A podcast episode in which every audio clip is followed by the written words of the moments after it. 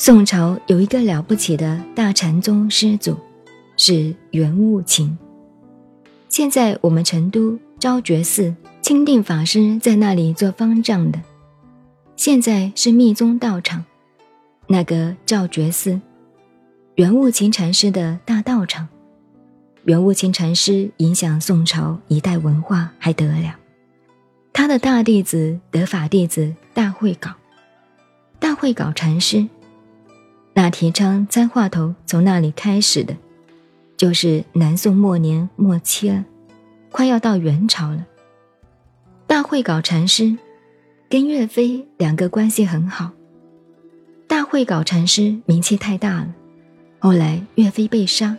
大慧稿禅师当然很不高兴，秦桧就怕这个大慧稿，这位大法师不同意不得了，所以秦桧想办法一边杀岳飞，一边把大慧稿禅师下放了，把他的文凭拿掉不准，和尚的戒牒把他收了，无罪给他有罪，等于四人帮一样，批斗他，把他加上手铐，披上夹子。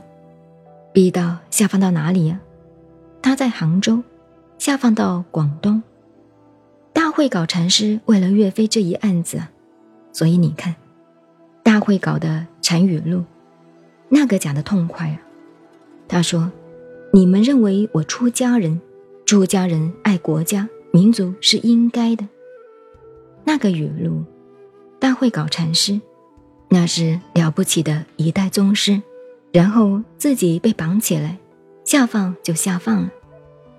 那个时候要走路是个罪人，又从浙江杭州出发，下放到广东来，下放到海南岛多荒凉啊！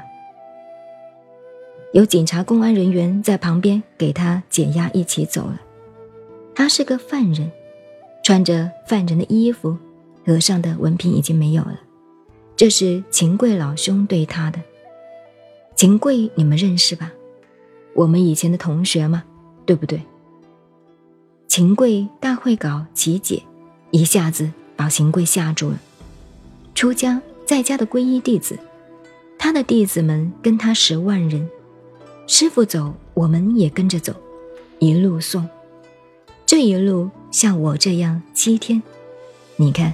办这个点心饮食已经很忙了，一二十个人，你们同学都在忙，还有这里万石连寺的同学，你看，几十个天天做包子。那个大会稿一路上这个犯人，还有那么多人跟着他，一路走，那个吃的怎么办？谁招呼啊？奇怪了，来个大肚子和尚，大家都有吃的，他不晓得哪里来。所以大会稿下放到广东没几年，后来秦桧、岳飞这个案子一平反，他又回到杭州。为什么要讲这一段呢？大会稿的得法的师傅是圆悟勤，就是现在昭觉寺的那个大师，禅宗。圆悟勤死了以后，大会稿还很年轻哦，已经开悟了。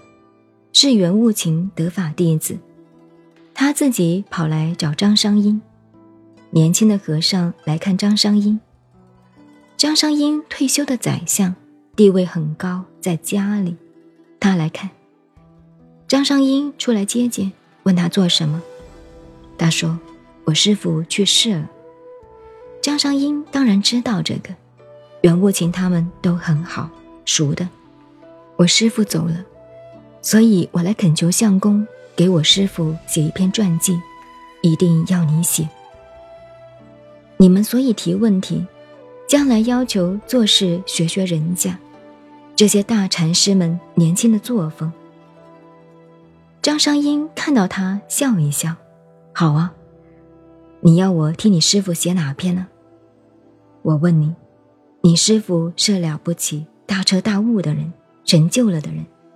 他有一只眼睛在哪里？你知道吗？他说：“我知道啊，在哪里呢？在相公笔头下面，在相公这支笔的笔尖上。”张商英一听就笑了：“好，你真好，当然，我立刻写了。就是这样，这个人天眼目就在相公的笔下了，就看你这篇文章怎么样写了。一句话，没有那么啰啰嗦嗦。